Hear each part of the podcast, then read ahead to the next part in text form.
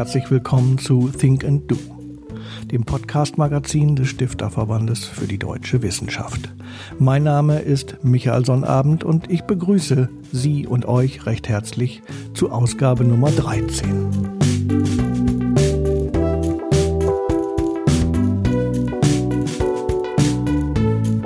Regelmäßige Hörer unseres Angebotes werden sich vielleicht an Episode 10 erinnern. Damals sprachen wir hier über Future Skills und vor allem über das Thema Unternehmensengagement. Dazu waren meine Kolleginnen Lydia Markowski und Veronika Mohr im Studio und berichteten unter anderem über eine Veranstaltung, die sie zu dem Thema in Berlin organisiert hatten und über deren Gäste. In dieser Folge jetzt vertiefen wir das Thema. Allerdings wollen wir dieses Mal über den Zusammenhang von Innovation und Future Skills sprechen welche Kompetenzen und welches Wissen braucht Innovation und somit eine nachhaltige Unternehmensentwicklung. Wie müssen sich Institutionen und Unternehmen wandeln, damit ihre Mitarbeiter und Mitarbeiterinnen ihre Future Skills auch wirklich für Produkt- oder Prozessinnovationen nutzen können? Um über das Thema zu sprechen, habe ich mich nochmals mit Veronika und Lydia getroffen. Herausgekommen ist wieder ein recht munteres Gespräch über ein nur scheinbar sperriges Thema. Und dabei wünsche ich euch nun viel Spaß. Ja, Lydia und Veronika sind wieder da. Hallo. Hallo. Wir haben ja äh, letztens gesprochen über das Thema Future Skills, über euer Themenfrühstück. Und da hatten wir schon angekündigt, dass wir das Thema nochmal vertiefen wollen, weil ihr ja noch ein zweites Frühstück gemacht habt. Genau. Mhm. Und da war auch das Thema Future Skills ein Thema, aber mit etwas anderer Schwerpunktsetzung. Genau. Da ging es um das Thema Innovation und Future Skills. Ja. Genau, und zwar ganz spezifisch Open Innovation mhm. und was sich hinter diesem Zauberwort verbirgt. Ne? Das schwirrt so rum irgendwie. Und alle fragen sich, was ist das denn, dieses Open Innovation? Und ähm, genau, und da hatten wir eingeladen Verena Pauster, mhm. die ist eine ganz spannende äh, ja, Frau, die hat ein Unternehmen gegründet, Fox and Sheep GmbH, die produziert da Apps für Kinder mit ihrem Team zusammen, die denen quasi ermöglichen, in den ja, die digitale Welt spielerisch kennenzulernen und dann eben später auch die Haber Digitalwerkstätten zusammen mit Haber ins Leben gerufen, die ähm, den Kindern dann ermöglichen, sich nicht nur damit auseinanderzusetzen spielerisch, sondern tatsächlich aktiv die digitale Welt mitzugestalten. Und ähm, dann hatten wir noch Katja Davuta, die ist Director Talent and Staffing bei der Do School. Mhm. Und ähm, die Do School begleitet im Prinzip ähm, Unternehmen und Entrepreneurs dabei, gesellschaftlichen Mehrwert ihres Handelns ins Zentrum ihrer Aktivitäten zu rücken. Und hat uns da einen Einblick gegeben, wie die das eigentlich machen bei der Do School. Die erste Frage ist, was ist Open Innovation? Und ich glaube, dass da Verena eigentlich ein ganz schönes Statement zu hatte. Okay, dann hören wir doch mal rein, was sie gesagt hat.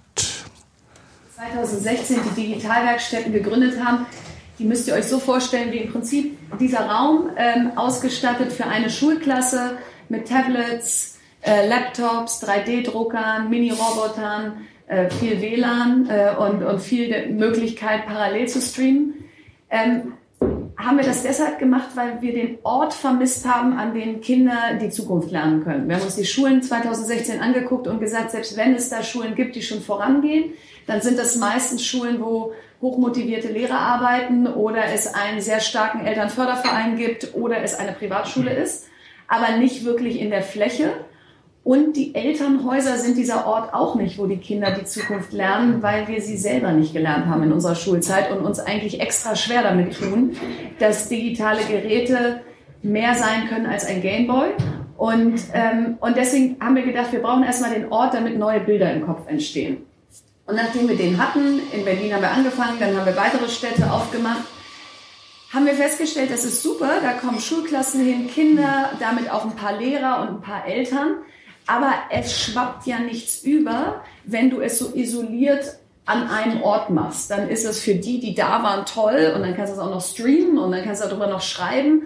Aber wie schaffst du es eigentlich, dass dieser Funke in die Unternehmen überspringt, wo ja die Fachkräfte der Zukunft gebraucht werden, die auch in einem digitalen Transformationsprozess sind und wo das aber häufig ein total abstrakter Begriff ist. Weil bis heute tue ich mich schwer mit Worten wie Open Innovation. Wenn ich euch jetzt fragen würde, hätten wir wahrscheinlich 30 verschiedene Inno äh, Definitionen im Raum. Das heißt, was meinen wir denn eigentlich mit dieser Digitalisierung? Und dann haben wir gedacht, was wäre, wenn wir neue Orte für das Thema Lernen schaffen? Und zwar die Schalterhallen von Banken, die Kinderbetreuung an Bord der Deutschen Bahn, mittendrin im Großraumabteil. Äh, Mediamarkt Saturn, was immer leer ist irgendwie vormittags, weil da alle Kinder in der Schule sind und irgendwie, weiß ich nicht, wer Dienstagmorgens beim Mediamarkt Saturn einkaufen geht, wahrscheinlich eher wenige. Ähm, Modehäuser, gleiches Problem. Ähm, Unternehmen, Allendorf, Fissmann, ähm, Pro7, Sat1, äh, es ist eigentlich völlig egal, welches Unternehmen man nimmt. Alle haben eigentlich WLAN, Räume, äh, Kompetenz im Haus für die digitale Welt.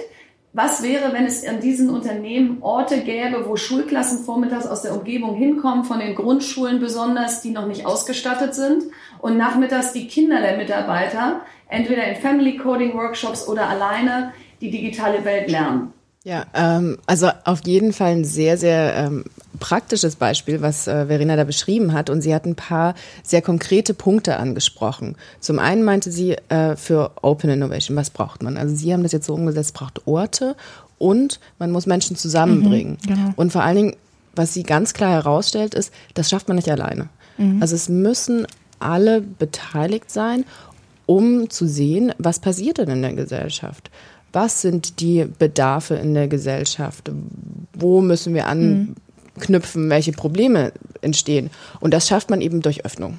Und das mhm. macht sie ganz klar, dass sie sagt, und sie macht das an dem Beispiel, dass die, die Schulklassen und die zu den Unternehmen gehen, weil da gibt's Raum, da gibt's WLAN, da kann man was machen.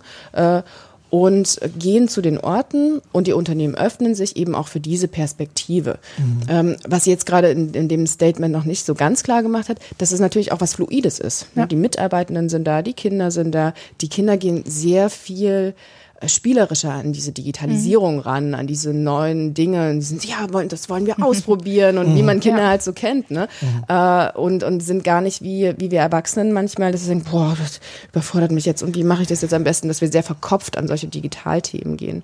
Ähm, und das zusammenzubringen, ähm, mhm. wäre ja dann auch wieder was, wo man sagt, ah ja, Empathie, äh, Kollaboration, Zusammenarbeiten, dann sind genau. wir wieder bei den Future Skills. Genau, und gleichzeitig finde ich das da so schön, dass sie aufzeigt, wir können so komplexe Herausforderungen, die wir gerade haben in der Gesellschaft, nicht alleine lösen. Dafür braucht es Partner und dafür müssen sich Unternehmen öffnen und kooperieren. Ne?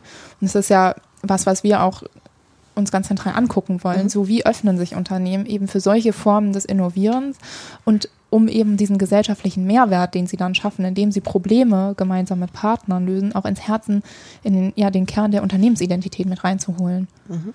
Wobei man, und das sagt Verena Pauster ja, glaube ich, auch, ähm, die Unternehmen auch nicht überfordern darf. Ne? Genau, das stimmt, ähm. ja.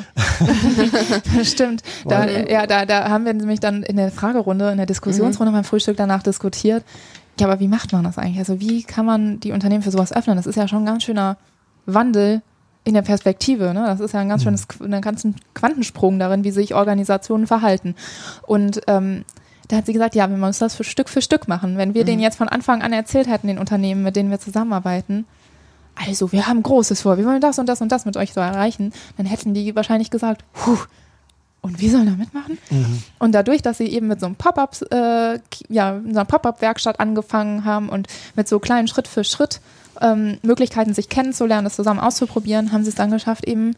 Das in die Breite zu tragen am Ende. Genau, und das ist ja auch dieser Ansatz, den wir äh, im Podcast zuvor auch besprochen haben, diese neue Arbeitsweise, dass man eben nicht sagt, man plant jetzt äh, für ein Jahr lang, bis dann die Umsetzung kommt, sondern man versucht mit äh, Prototypen vorzugehen. Ja, Schritt mit, für Schritt. Genau, mhm. konkreten Ansätzen, äh, Menschen zu zeigen, schau mal, so machen wir das ungefähr. Mhm. Ist zwar noch nicht perfekt, mhm. aber so könnt ihr euch das ja. vorstellen. Und dann in dem Prozess zu lernen. Genau. Und das hat ja auch da braucht man wieder äh, andere Fähigkeiten. Ja. Mhm. Ähm, eben austesten, Fehlerkultur. Mhm. Das ist auch diese Kulturfrage, die wir vorher auch besprochen hatten, sehr wichtig. Ne? Es muss Raum bleiben und es hätte auch sein können, dass so eine Pop-up-Werkstatt vielleicht mal schief geht. Ja, und sie erzählte ne? auch bei der Deutschen Bahn, die, die, ähm, das digitale Bildungsangebot, was sie in der Kinderbetreuung an Bord von ich weiß nicht, wie viele ICEs angeboten haben mhm. oder jetzt anbieten, dass das am Anfang tatsächlich nicht so gut funktioniert hat, mhm. mhm. weil alle überfordert waren. Ne? Mhm. So, weil die ErzieherInnen nicht wussten, wie sie das jetzt gut integrieren, ihren, ihren ihr Angebot vor Ort. Die Eltern dachten, oh je, jetzt daddeln die nur in, dem, in der mhm. Kinderbetreuung, das wollen wir ja mhm. auch nicht und so weiter.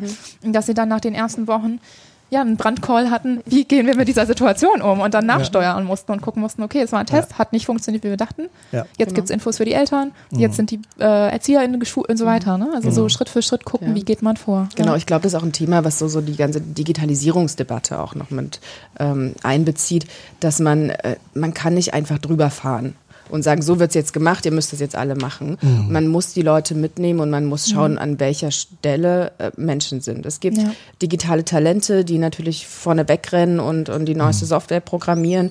Und es gibt einfach Menschen, die mit digitaler Technologie oder mit, mit äh, digitalen Möglichkeiten noch gar nichts zu tun hatten. Und das mhm. ist eine schwierige Spanne. Mhm. Und da braucht man eben auch dann wieder, um auf die Future Skills zurückzukommen, auch da verschiedene Ansätze. Ist das vielleicht so eine Art Zeitenwende, in der wir uns gerade befinden? Also ich kenne das so ein bisschen aus der Tech-Welt. Ne? Mhm. Also weiß ich nicht, vor zehn Jahren noch, ne, mhm. ne, wenn man sich da ein Benz kaufte oder ein Auto, dann musste das perfekt sein. Mhm. Ne? Konnte ja gar nicht anders sein. Ne? Also kosten einen Haufen Geld, muss perfekt sein. Mhm. Durch diese ganze Digitalisierung, durch diese äh, Tech-Schmieden, die in Software machen und so, ist da ein ganz anderes ähm, Denken reingekommen. Ne? Mhm. Also mhm. selbst große Firmen wie Apple oder so, ne, die schmeißen die neueste Software-Variante ähm, mhm. auf den Markt und lassen erstmal ganz bewusst auch die Nutzer testen und mhm. sagen, wo hakt's noch, helft uns und so. Ne? Also es ist auch da Kollaboration mhm. ne? Mhm. zwischen, ähm, zwischen sozusagen ähm, Kunde und Unternehmen. Ja. Ich glaube, dass das so eine ganz andere Art von Denke ist, ne? dass ich bestimmte Dinge noch nicht fertig habe und das auch da auch ganz offen zu stehe ne? mhm. und sage, mhm guck mal hier, äh, wir arbeiten dran, mhm. äh, aber wenn du uns hilfst, können wir es noch besser mhm. machen. Ja, ne? ja spannende ja. Perspektive. Und ich habe auch gerade überlegt, ob das auch an den Produkten am Ende liegt. Ne? Weil mhm. wenn ich eine digitale Lösung auch. habe, kann ich ja nachsteuern. Das ist das nicht ist so kein, schwer. Genau, ja. das ist ja kein fertiges Produkt. Und ich mhm. kann ja noch mal ein Stück weiter programmieren. Ich kann hier noch was mhm. ändern. Ich kann den Bot vielleicht noch hinzufügen und, und, und. Wobei der, das und dann Auto... das Update raus zu den Kunden. Ne? Genau, ne? wobei das Auto irgendwie so ein festes Produkt ist. Wobei ich auch wollen würde, dass es ein bisschen perfekt ist, weil ähm, im Straßenverkehr genug Unfälle Ja, gut. Ja. Also genau, also Gerade wenn wir in Richtung autonomes Fahren denken und so. Um ja auch noch auch eine Debatte, die sehr interessant ist. Ja, die Bremsen ja. sind noch nicht so gut. genau. Ähm, also finde ich einen sehr spannenden Punkt. Ähm, aber ja, genau das fordert ja ein anderes Denken, dass wir eben nicht mhm. mehr sagen, okay, das perfekte Produkt muss am Ende stehen, sondern äh, das gibt es vielleicht gar nicht. Ja. Ja. Ist aber auch so ein bisschen so ein Clash of Cultures, habe ich das mhm, Gefühl. Definitiv, ne? definitiv. Weil ähm, ich glaube, so richtig so alt eingesessene Unternehmen mit vielleicht noch alten Strukturen, ich glaube, die haben Schwierigkeiten, irgendwie mit so einer Offenheit umzugehen und wenn dann da Leute kommen und sagen, ja, pff, wir probieren jetzt mal was aus. Mhm, ne? Ja. Ähm, ich glaube, die können noch gar nicht so richtig mit, mit so einer ja. Denke umgehen. Ne? Ja, genau. Und ich glaube, gerade deswegen sind so Strategien, wie man die mit reinholt, mhm. ganz wichtig. Und, und da fand ich auch was ganz schön, was gesagt wurde von unseren Speakerinnen im Frühstück. Die haben das die trojanische Pferdmethode genannt. Ja, genau, das können wir jetzt gleich mal anhören. Ja. Dann haben wir äh, den Mitschnitt da. Willst du noch was dazu sagen oder wollen ähm, wir Ja, ja ich kann auch noch was dazu sagen. Ja, also ja. Die, die, im Prinzip, um es in meinen Worten zusammenzufassen, mhm. das trojanische Pferd ist etwas, was du erstmal ins Unternehmen reinschiebst, unter einem kleinen Deckmantel und was dann äh, der erste Dominostein des Wandels ist im Prinzip im Unternehmen. Das heißt, mhm. du, du machst ein neues Projekt mit denen, irgendwas ganz Konkretes und das öffnet die Perspektive, da lernen Leute Neues kennen und sind dann vielleicht bereit, eben den nächsten Schritt zusammenzugehen. Und so mhm. wird Dominostein für Dominostein der Wandel in die Organisationen gebracht. Ja, ja finde ich ziemlich klug, die, die Vorgehensweise. ich spiele es nochmal kurz ein, wie Verena Pauster das ausgedrückt ja. hat. Mhm. Also ich glaube, wir haben gesehen, dass wenn du das Thema zu groß und zu kompliziert machst, alle mitnehmen willst, dann brauchst du wahnsinnig lange, weil es mhm. einfach große Organisationen sind. Und wir haben uns so ein bisschen für die trojanische Pferd-Variante entschieden mhm. und gesagt, wenn wir da erstmal so ein Pferd reinschieben in Form einer Pop-up-Digitalwerkstatt, wo ein Raum für eine Woche für Schulen in der Umgebung und nachmittags die Kinder geöffnet ist, dann setzt das ganz viel in Gang, was man vorher sehr schwer hätte erklären können, was da alles draus werden kann. Also ein Beispiel ist Mediamarkt Saturn. Da wir gehen eher auf die Unternehmen zu, wo wir denken, Mensch, ihr habt so viel Leerfläche und ihr habt so viel, äh, ihr habt WLAN und ihr habt das alles. Da könnte man doch eigentlich eure Leerfläche nutzen. Und dann sind wir hier äh, zum Mediamarkt äh, oder zum Saturn am Alexanderplatz gegangen und haben gesagt, was wäre, wenn wir den Girls Day dieses Jahr bei euch machen? Und da sind ganz viele Mädchen und auch genau da, wo es eigentlich nur die ganzen Hardcore-Games gibt, also auch mal so ein neues Narrativ in so eine Ecke, wo eigentlich wenig Bildung passiert. Und da bauen wir auf der Fläche für alle sichtbar so eine Art digitales Klassenzimmer auf. Und das machen wir einfach mal am Girls Day. Und das war ja sehr niedrigschwellig. Da konnte man schnell zu Ja sagen. Und als das dann passiert war, und dann kam Dorothee Bär vorbei und alles, und der Saturn wusste gar nicht, wie ihm geschieht, äh, war es so, Mensch, das war aber toll. Also da war irgendwie richtig was los und es war mal eine positive Konnotation äh, von, was man hier alles so erleben kann. Und Saturn war plötzlich ein Bildungsort, was sie vielleicht vorher auch nicht unbedingt waren. Und jetzt gibt's das deutschlandweit in diversesten ihrer Märkte und zwar als dauerhaftes Angebot äh, am Wochenende für Familien und und, und das ist so ein Beispiel, hätten wir denen gepitcht, wir wollen deutschlandweit mit euch, mit Familien am Wochenende und so, oh Gott, oh Gott. Ja, so, wir wissen gar nicht, wo wir anfangen sollen. Und so hat dieses trojanische Pferd irgendwie seinen äh, Zweck erfüllt. Also sozusagen nicht überfordern, weil alle Schreibtische von uns allen sind voll. Und wenn dann jemand vorbeikommt und sagt, jetzt machen wir mal noch was richtig kompliziertes Neues, dann ähm, ja, sinkt erstmal so die Bereitschaft. Ähm, also wie kannst du wie kannst du es schaffen, dass Menschen Lust auf das Thema haben und nicht das Gefühl haben, sie müssen? Ja, schöne Botschaft, ne? Nicht mhm. überfordern, mehr so ja. von hinten durch die Brust ins Auge. ähm, Gibt es noch mehr solcher Beispiele? Habt ihr dann noch? Mhm, also ich meine, Katja von der Do School hat da ja auch von berichtet. Ne? Also mhm. die, da kommen Unternehmen auf die zu, hat sie berichtet. Die wollen mit denen zusammen Innovationsprojekte machen. Die wollen über die neue Akteure kennenlernen, mit denen die bisher nicht zusammenarbeiten. Aber in der Regel hat sie berichtet, sind das so die offensten Leute sozusagen aus den Unternehmen, mhm. die da sagen, okay, lass uns das mal machen, die auf die Do-School zukommen. Und das ist ganz klar auch deren ja, Problemstellung gerade oder deren Herausforderung. Und wie öffnen wir das dann darüber hinaus? Ne? Also mhm. so diese Fragestellung, schön, jetzt kommen die innovativen Leute, die das Schnellboot im Unternehmen sind sowieso schon, aber wie bringen wir das dann in die Breite? Und aus meiner Erfahrung heraus ist das häufig auch dann eine Frage eben, isoliert man das so als Schnellboot oder macht man das als Querschnittsthema wichtig im Unternehmen? Wofür würdest du plädieren? Querschnittsthema, ganz klar. Weil die, die Gefahr ist, wenn, natürlich, wenn du so eine Organisation hast, ähm, die eh schon aus Silos, nenne ich es mal, in Abteil, ganz klar definierten Abteilungen daraus besteht, und dann sagst du, und jetzt machen wir noch eine Abteilung und die ist richtig innovativ, mhm. dann ist das total schön für diese Abteilung, mhm. aber dann hilft das den anderen nicht so sehr. Weil da natürlich trotzdem kein Austausch besteht, weil die Abteilungen mhm. trotzdem noch so klar definiert nebeneinander herarbeiten und die neue Abteilung arbeitet total innovativ vor sich her dann. Mhm. aber, aber der Austausch zwischen den Abteilungen besteht nämlich dann nicht so sehr. Mhm. Ja. ja. den Eindruck habe ich manchmal auch, wenn man so hört, großes Unternehmen, Global Player, ähm, die dann auch so ein bisschen hip sein wollen und dann gibt's noch irgendwie so, ein, so eine Art Start-up-Unternehmen mhm. im Unternehmen. Ne? Da sind dann die ganz hippen Leute, mhm. ne? die dürfen sich dann da austoben und die anderen müssen aber so weitermachen genau. wie bisher. Genau, ja. Und das wollen wir ähm, eben vermeiden. Ne? Also genau. das, das ist uns ein Anliegen, dass das eben in die Breite geht und nicht. Ja. Also ich glaube, die so Botschaft ist wirklich ja. Silos aufbrechen und äh, Transferwissen auch zu schaffen. Das, was mhm. äh, erlernt wird dann in solchen Silos, aufbrechen und äh, unbedingt das Wissen weitergeben an ja. alle. Und ja. Mhm. was, was bei, eben in der Digitalisierungsdebatte, ich meine, Verena redet jetzt über die Zielgruppe Kinder, aber was ja bei Erwachsenen auch so ist, dass man, äh, also das Abhängen und das gefühlte Abhängen mhm. ist halt ein, ein schwieriger Punkt, an dem sich Menschen mhm. auch befinden. Und bei Kindern ist es vielleicht noch was anderes, weil sie spielerisch rangehen, aber viele Erwachsene haben diesen Zugang nicht und fühlen sich eben abgehängt. Und ich glaube, da sind Silos fatal. Ja klar, weil du nicht da rauskommst. Ne? Also du brauchst ja. Hilfe, um da rauszukommen. Ja. Und einerseits mhm. heißt es Silos aufbrechen durch andere Organisationsstrukturen, mhm.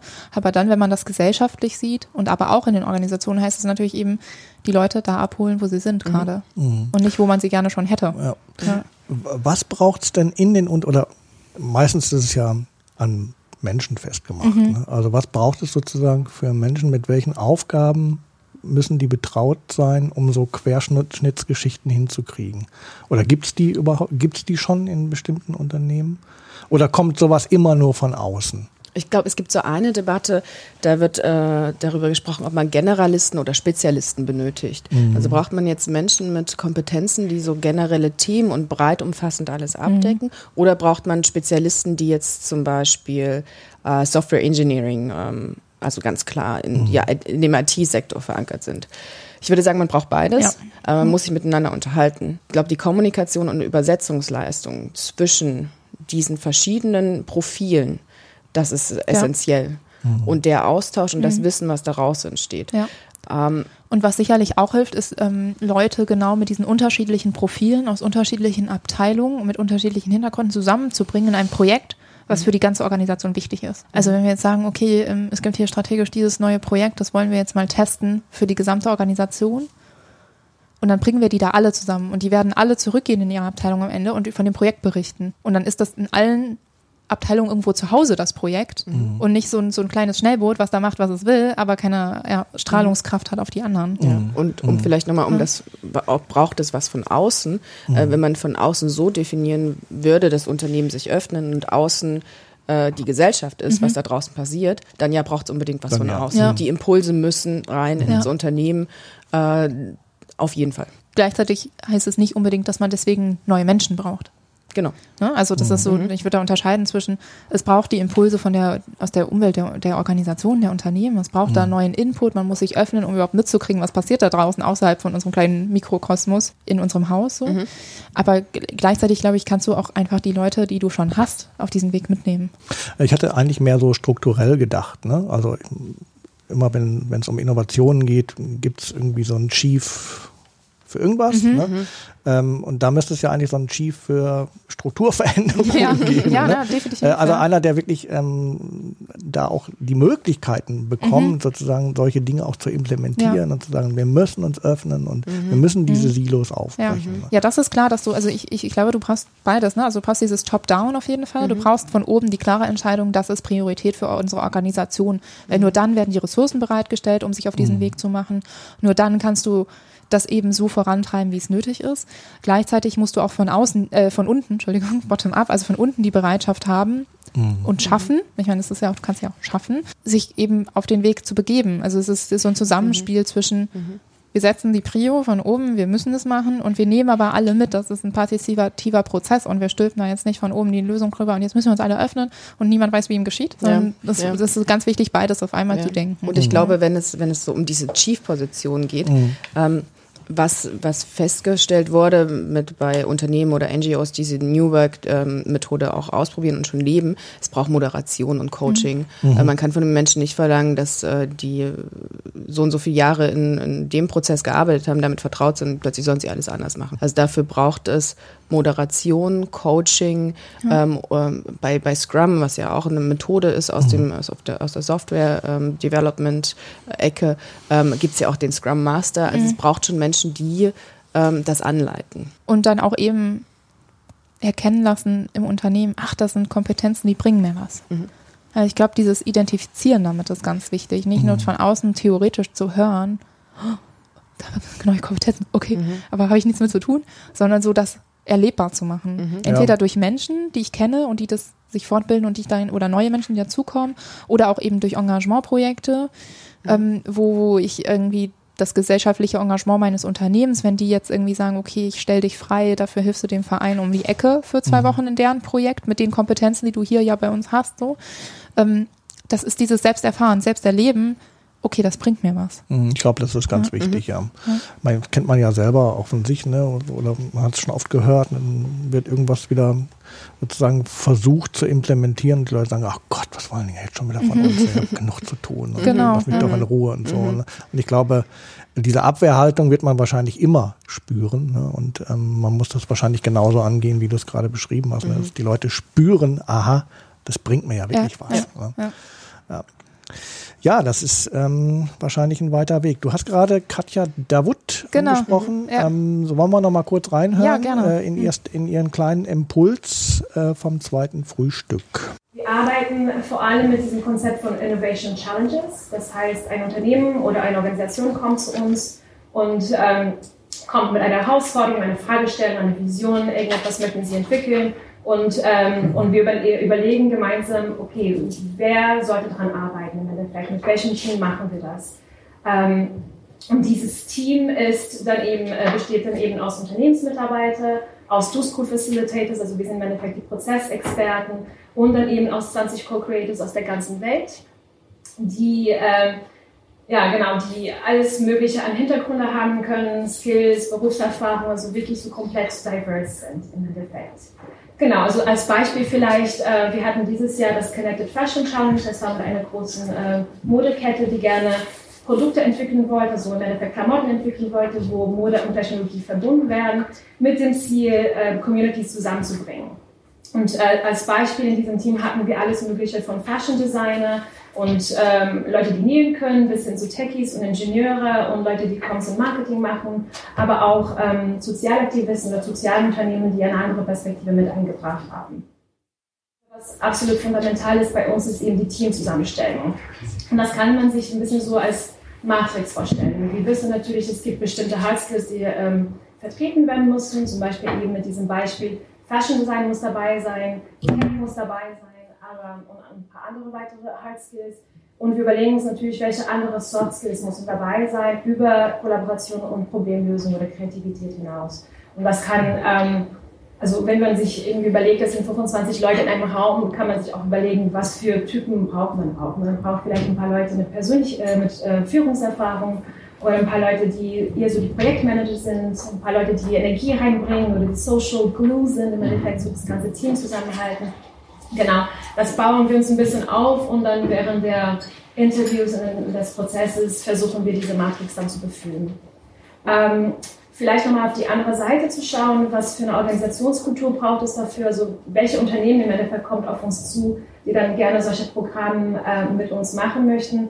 Ähm, also man könnte dazu viel erzählen, aber ich fokussiere mich vielleicht auf einen Punkt und zwar Flexibilität auf alle möglichen Ebenen. Es sind normalerweise Unternehmen, die schon flexible Arbeitsstrukturen ähm, haben bei sich, die crossfunktional arbeiten, die nicht so, nicht so richtig im Silo denken. Und es sind Unternehmen, die, ähm, ich habe äh, gestern eine, ein neues Wort gelernt, und zwar Wissbegierde. Ähm, ich komme nicht ursprünglich aus Deutschland und habe das Wort eben gesucht und meine Kollegen haben mir das gesagt. Es sind eben Unternehmen, die Wissbegierde mitbringen, die neugierig sind, die offen sind, die sich Frage stellen wie, was machen eigentlich andere Sektoren oder was macht man in Asien oder was sagen Sozialaktivisten dazu oder was wollen eigentlich an Konsumenten, was im Endeffekt jetzt fast ganz äh, gang und gäbe ist.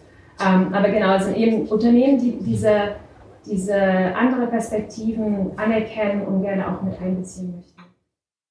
Äh, also du hast schon recht, wir arbeiten mit etablierten Unternehmenspartnern und das, wenn ich das sage, heißt es auch nicht unbedingt, dass das gesamte Unternehmen so sieht. Also oft passiert es auch, dass Teileabteilung, Innovationsabteilung oder, oder eher so strategische Teams gerne auf uns zukommen oder aber auch oft mit Unterstützung vom C-Level und dann versuchen, das äh, mit einzubringen. Und ich glaube, was wir merken, äh, was richtig wichtig ist und, und was eine, eine Expertise ist, die wir versuchen jetzt gerade aufzubauen, ist, dieses Movement Building innerhalb des Unternehmens dann mit einzubringen. Das heißt, natürlich sind nicht alle auf dem gleichen Stand, natürlich sehen auch nicht alle da den Sinn der Sache und wie kann man wirklich, und das ist eigentlich eine offene Frage, da haben, äh, damit äh, setzen wir uns gerade auch auseinander, wie kann man alle Abteilungen, alle Menschen, irgendwie von Leuten, die vielleicht in Fabriken arbeiten, bis hin zu C-Level, Leute, die vielleicht da nicht so ganz dabei sind, mitnehmen und, und dann solche Sachen umsetzen. Ja, man hört, dass es ein Frühstück ist, ne? ja. Wir haben Kaffee getrunken, Croissants gegessen. Das stimmt schon. so soll das auch sein. Ähm, Hauptsache, man konnte sie verstehen und ich glaube, das ähm, war der Fall. Ja, sie hat, glaube ich, noch mal einige von den Punkten angesprochen, die wir auch schon äh, mhm. diskutiert haben. Ne? Mhm. Ich, mir ist gerade so aufgefallen, als ich so äh, reingehört habe, äh, wie wir sprechen und welche Buzzwords wir benutzen, mhm. ist so die Frage, ne? Und, und ähm, Katja meinte ja auch, ja, Unternehmen, die auf uns zukommen, müssen flexibel sein und diese Kultur eben schon mitbringen, ne? Und dann kommt man in diesen Co-Creation-Prozess. Vielleicht ist auch nochmal ganz spannend, so zu erklären, was Co-Creation ist. Mhm. Veronika, magst du ja, kurz? Ja, klar. Mhm. Also ähm, Co-Creation, Co-Kreation auf Deutsch. Und das heißt, man macht, man erschafft etwas, Kreation, man erschafft etwas und zwar zusammen. Mhm. Co. Also, ne, das ist so, um das Wort mal zu erklären. Und mhm. ähm, genau das ist es am Ende. Also genau. man bringt Leute aus verschiedenen Bereichen, aus verschiedenen Sektoren mit verschiedenen Hintergründen an einen Tisch mhm. und erschafft etwas zusammen. Und das kann bedeuten, dass man, es kann auch bedeuten, dass man die Nutzerinnen und Nutzer von dem, mhm. was man erschaffen möchte, mit an den Tisch bringt. Mhm. Das habe ich zum Beispiel schon mal erlebt.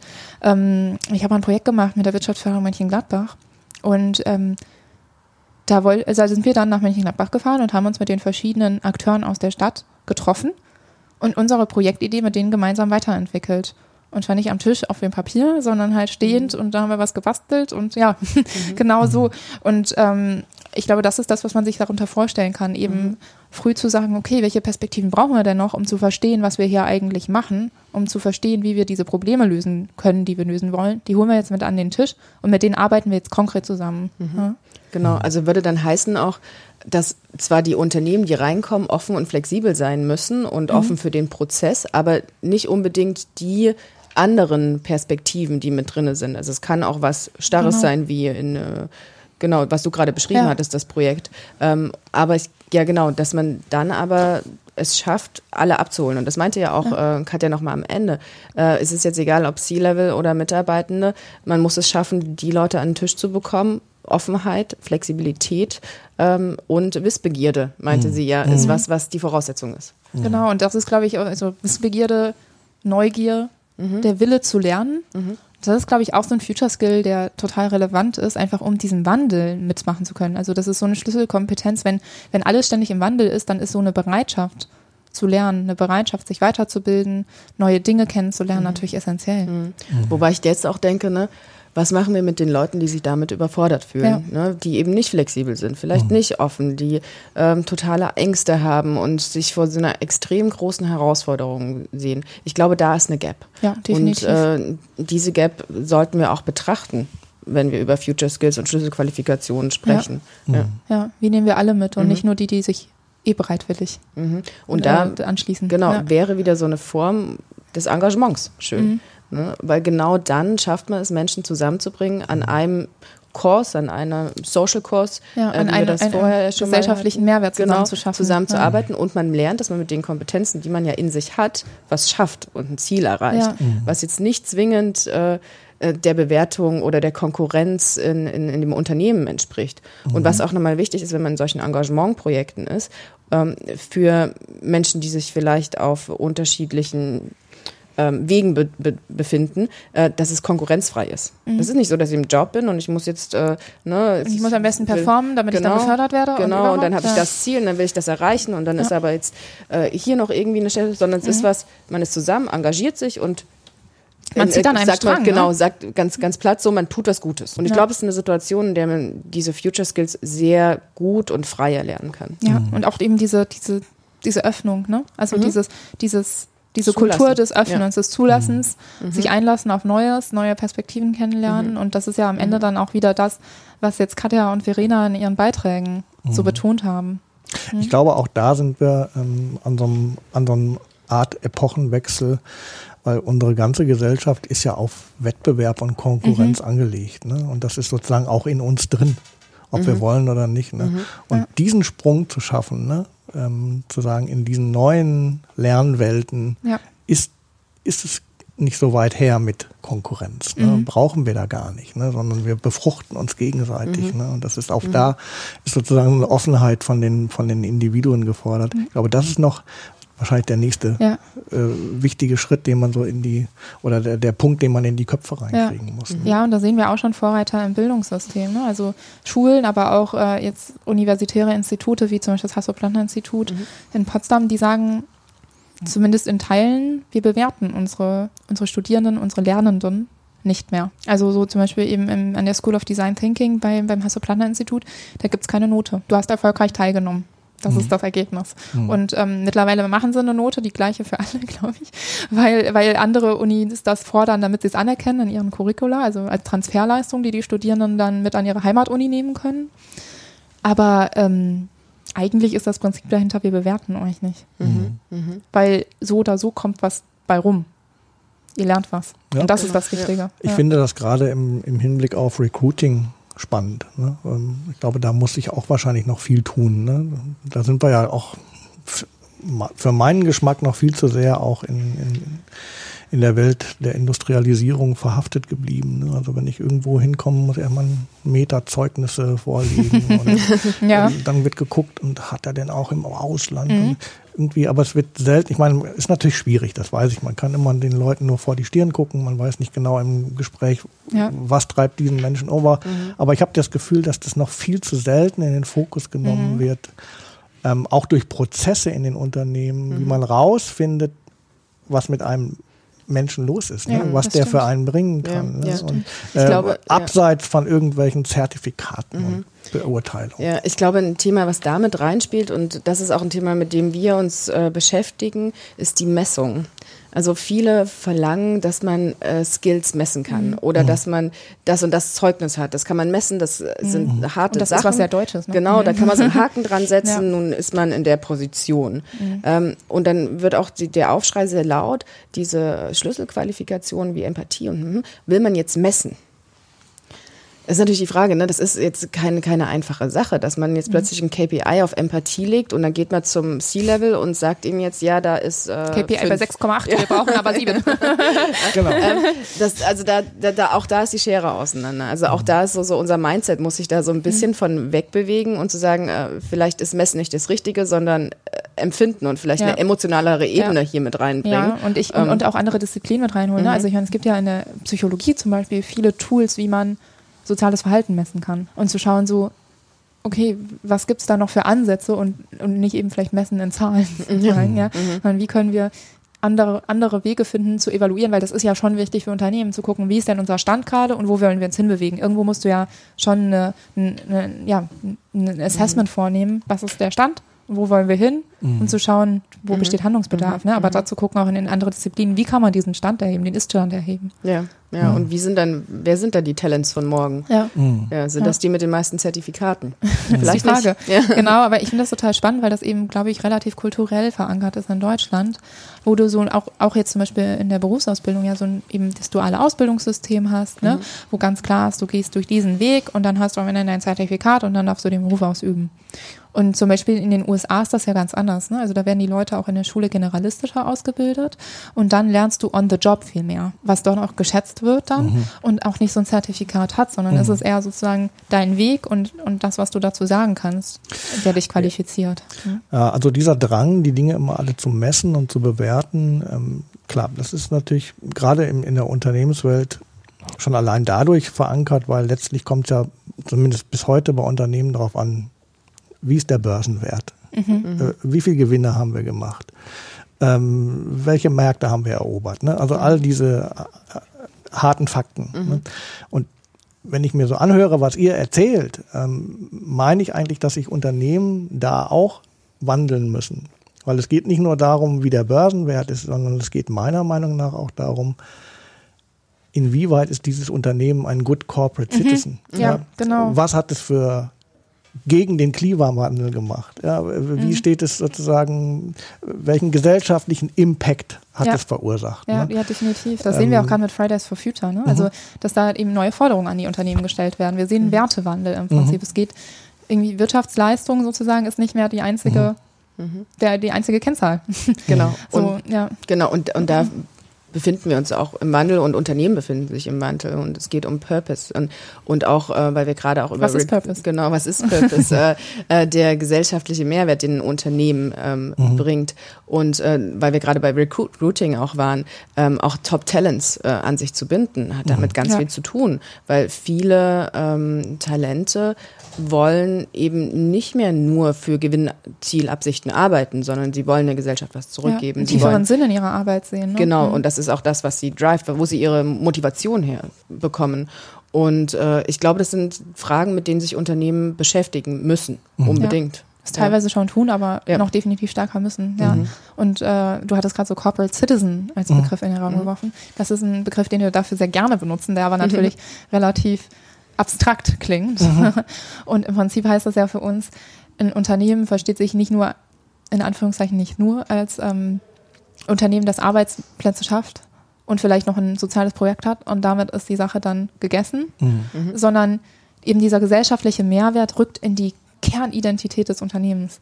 Das Unternehmen sagt, das ist unser, unsere Vision, das wollen wir beitragen zu unserer Gesellschaft und wir tun es über unsere Mittel, indem wir Produkte zum Beispiel erschaffen, Dienstleistungen, die diese Herausforderungen, die wir sehen, beheben. Und tun das dann vielleicht auch noch nebenher in Engagementprojekten, kann sein, aber so, das rückt richtig in die Kernidentität der mhm. Unternehmen, mhm. sich als gesellschaftlichen Akteur zu begreifen und nicht nur als wirtschaftlichen. Ja, das scheint mir so die Reise zu sein, ne? Äh, in dies äh, jetzt geht. Also ich hätte euch jetzt zum Schluss noch gefragt, ähm, ihr, ihr, habt das analysiert und ähm, was, was wäre dann jetzt sozusagen das, was kommt? Ne? Mhm. Also was würdet ihr als Expertin sagen, was muss geschehen oder was wird geschehen oder so? Aber ich könnte mir vorstellen, dass das ein Punkt ist, ja, ne? Definitiv.